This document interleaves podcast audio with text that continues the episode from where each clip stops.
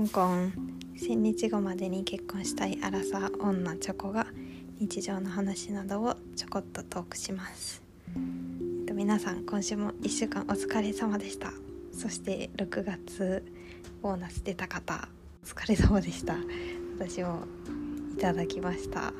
ぱ嬉しいですね。何を買おうかなとワクワクしてます。で今回はマッチングアプリで出会った人の感想シリーズ第3弾になります。この週は3人と会ってきました。であとその会ってきた後にやっぱり会いすぎじゃないみたいなことを心配していた人生の先輩方に諭され説教されみたいな感じのくだりがあったのでそれも含めて今日ちょっとお話ししようかなと思います。まず今回3戦1勝2敗1勝です。ついにまだ勝ったかどうかわかんないですけどいや素敵な方だなっていう人に出会いましたのでまあちょっと一安心っていう感じです私の中では。でそれその方は後で 出てきます。でまず土曜日のカフェの時間にまず1人目ですね。23個上の方で、まあ、理系の人。で、まあ、最初薬剤師で働いてて転職して公務員になったので、まあ、県内で勤務してる人でした。私も化学の方の科学を、まあ、大学の時に勉強してたので薬学部の方っていうの話も結構気になるというかなので仕事の話とか大学時代の話とかも含めて、まあ、理系のトークがあったのでそれで話したり楽しくまあお話できました。結構落ち着いてる方で、うん、大人の人って感じました。で趣味の話もして休日の話とかその元彼とか元カノの話とかもしてなんなくもう可もなく不可もなくみたいな普通にいい人っていう感じで終わりました。楽しくカフェででその人スイーツ好きだったので、果実園リーベルっていうところでフルーツのスイーツ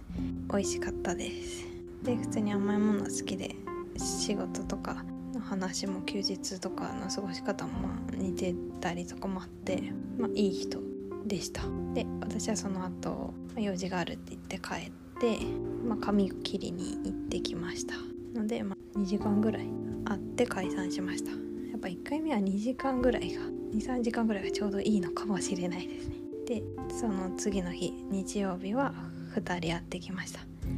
でその人もスイーツが好きだったので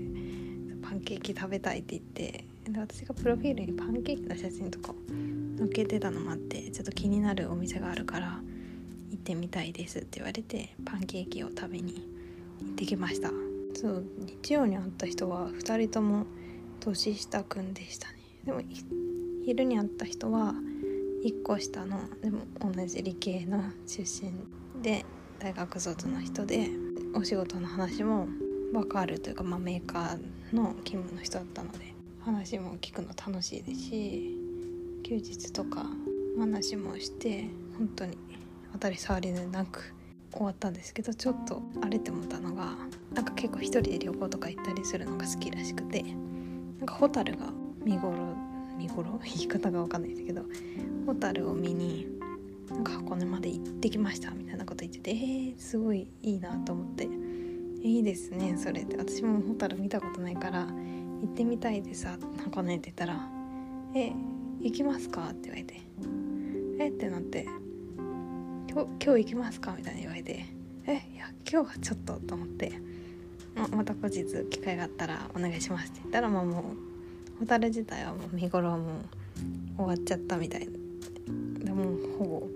終わりみたいな感じだったらしくてもうたんですけどそれで「え今日もなんかまた誘ってきた」と思って。いきなり箱根と思ってすぐ行きますよみたいなこと言ってたんでえでもなんかその当日会ってそれでカフェしてその後に言う話かと思ってちょっとおおって思って距離の詰め方と思ってそこちょっとモヤモヤポイントでしたね。でもいい人でした。でその後散カフェ出て散歩してで私はちょっと用事がそのまた別のアプリの人と会うからと言えなくて、まあ、ちょっとまた用事がある雰囲気を醸し出しちゃってちょっと今日はここで終わりでいいですかって言って、まあ、3, 3時間ぐらい2時間ぐらいで解散して帰ってきました。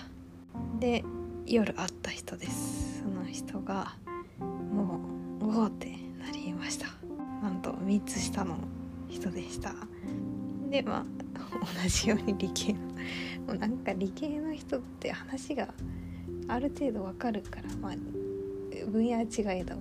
なんかもう話が広げやすいっていうのもあってマッチしてからメッセージのしやすさとかも結構あるのかなと思って。でその人も大学出てる理系の人でした。でその私あんまり1回目から夜会いたくはないんですけどまあ私のせいで次空いてるのいつってなった時にもう日曜の夜しか空いてないってなってそう土日の昼は別の人と会うから。っていうのでまあちょっと厳しいかなと思いながらも、まあ、じゃあ夜ご飯食べますかってなって焼肉を食べに行きました。焼肉屋って結構なんでしょうなんか立地が大通りというか車沿いとかとかもあるので行きたかったお店がちょっと遠くてどうしようみたいになった時にお互いの家から遠いから。でその人車あるからっていうので車を出してもらったんですけど、まあ、1回目で夜車を出してもらうっても結構リスキーなアプリの相方なんと思ってるんですけどまあそんな何かあったら逃げればいいやと思って まあそうだ。そういきなりなんかなんかしてくるみたいな人はいないんですけどさすがに。っていうのでちょっと不安だなって思いながらしかも電話も結局時間がなくてできなくてまあとりあえず会うだけ会うかみたいな感じで会ったらもうめちゃくちゃいい人でした。いい人っていうか本当になんかしっくりくるみたいな感じの人でした。話も合うしなんかテンションが私と似てる。私今一人で喋ってる時はそんなにテンションが高くないんですけど、人といる時はもうちょっとテンション高めでなんかはギャーギャー騒ぐ感じになるのでなんかそれもあったので全然なんか別に向こうの時間でも楽しくっていうのでああこの人いいなってすごい思いました。まあ仕草とか所作っていうのとなんか本当に人のことを思いやれる人だなっていうのをなんか初回から感じたなっていう、ま、焼肉1回の焼肉で何が分かるのかって言われたらそれまでなんですけど。で私のことも結構なんかめっちゃいい子みたいなこと言ってくれてまあその人的にもなんか私のことちょっといいのかなって思ってる風な感じを感じ取ったのでで私もなんかまだ一緒にいたいなって思っちゃったのであんまりダメなよくないんですけども夜、ま、解散しようってなった時に車で私の家の近くまで送ってくれるってなった時にああもっと一緒にいたいなって思っちゃってなんかもっと一緒にいたいなみたいな向こうも思ってくれてたみたいでなんかもう軽くドライブでもするかみたいになってなんかちょっと夜景が見える丘みたいなところに連れてってもらってで夜景見てそれでなんかちょっとまあめちゃくちゃいい感じになっちゃって、まあ、手とかつないじゃったりしてきてで私もなんかやっぱ気になる人っていうかいいなって思ってると嫌じゃないんですよね。その人とは全然嫌じゃなかった。でまあ手とかつないじゃってもう舞い上がっちゃって。でそれで結局長く行っちゃいましたね。34時間どころじゃ4時間ぐらい行ったかもしれない。のでで解散して日曜の夜だったんですけどもあまた会いたいなって思っちゃいました。っていうのでその人とも毎日ずっとその後も LINE してますっていう感じで私がその人生の先輩そのゲーム友達なんですけど前別のゲームをやってたつながりがあって今 PUBG っていう FPS 銃でバンバンするやつをそのゲーム友達がやってるので私も毎日夜ほぼ毎日夜遊んでるんですけどで私喋るのが好きなのでなんかもう銃で人撃ってる時間より多分喋ってる時間の方が長いんですけどそれで喋りながらなんか近況報告とかも結構しててなんかアプリでこの人と今週はどこどこ行ってくるみたいな。って言って私がめちゃくちゃ会いまくってたのを聞いてたので、まあ、週に2人とか会ってたら異常ですよね。でメッセージもそう何倍ってしてるから。でなんか本当にそのアプリで会いすぎててなんか周り見えなくなってないみたいな。なんかもうよく分かんなくなってんじゃないみたいな。全然人と向き合えてないよそれって言われてなんかそれではっと気づいたんです。そう言われるまで気づかなかったんですけど。あ全然私周り見えてなかったってなって。向き合わないでそれで終わりにするみたいな。でもアプリで会いまくって。なんかそんな選んで選べるわけないと思うって言われて。確かにもういろんな人がいすぎてもう誰が誰だか分かんなくなっちゃうみたいな時も実際あったのでメッセージしてる人ってなったらもう会ってる人の何倍っているから。でも予約とかも来週再来週みたいな予約も結構バンバン詰まっちゃってたのででも私はまあとりあえず会ってみるか精神で会ってたんですけどで1回目会った人と、まあ、2回目会おうみたいなまたなるからそれプラス新規の人ともやり取りしつつあまたアポを取ってデートに行くみたいな。もうすごいうん十人ってこの1ヶ月の間で1ヶ月2ヶ月の間で出会ってるわけですよ。それで人いろんな人に会いまくってるからもう全然人と向き合えてないって。で同時に何人も会おうとするからそれで失敗するというか全然見極められてないんだよって言われて、まあ、確かになと思って私はちょっと焦る気持ちもあってそうなんかいい人がメッセージしてる中でいるかもしれないしなんか一回やってみないとなんかこうフィーリングとかも分かんないしっていうのもあっていろんな人と会いたいっていう思いがあったんですけどまずはそのいいなって思う人がいたら絶対その人と向き合うべきなんか同時並行とかそんな器用だったらやってるでしょみたいな言われて。で私そんな器用じゃないから多分できなくてそういう同時並行とか。でできないのにこうやって人といっぱい会ってでそそんなん疲れちゃうじゃんって言われて。確かにもう毎日メッセージとか電話とかで土日は会ってみたいな。してたから、まあ、ちょっと疲れてる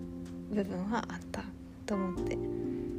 でもそれをちゃんと叱ってくれるというか怒ってくれる諭してくれる友達友達って言っても妻子持ちのおじさんが多いんですけど人生の先輩にそうやって言ってもらってわって気づかされてでちょうどその年下くんとがいいなって思ったので私その人と向き合うと向き合おうってその時決めたんですよねその先輩たちに、まあ、ちゃんと人と向き合おった方がいいと思うって言われて。で、まあ、耳が痛くなる言葉を受けてそっから2日ぐらいかけてもうアプリでメッセージしてなんか次会おうみたいな言ってた人もう全員ごめんなさいって言って一言入れて、まあ、好きな人ができたなり、まあ、会えないって言ってそれを整理して、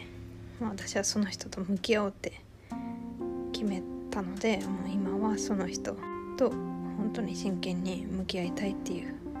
思いで連絡したりとか会ったりとかしてますので土日とかも、まあ、その人予定がなかったら「まあ会おうね」みたいに言って今会ってる感じですのでちょっと私のアプリ婚活のスタイル方向転換をしよ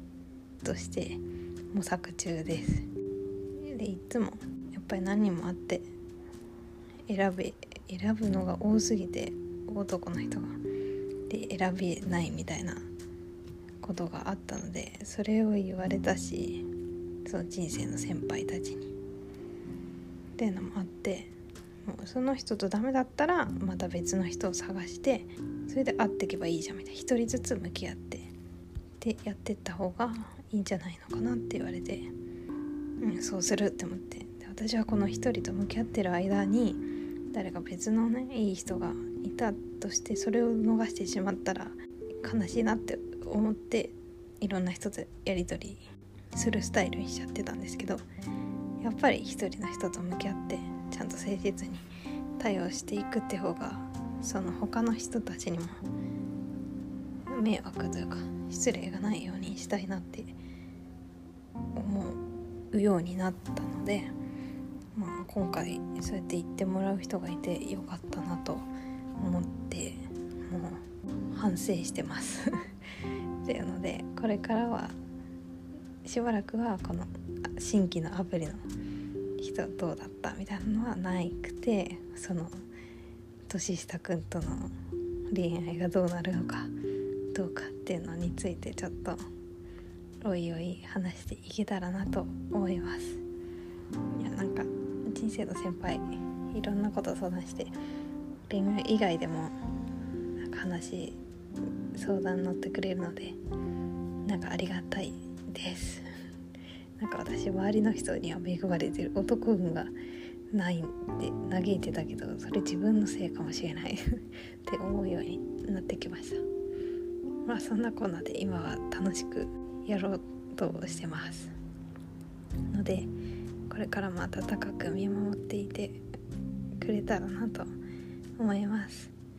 それではここまで聞いてくださりありがとうございました。バイバーイ。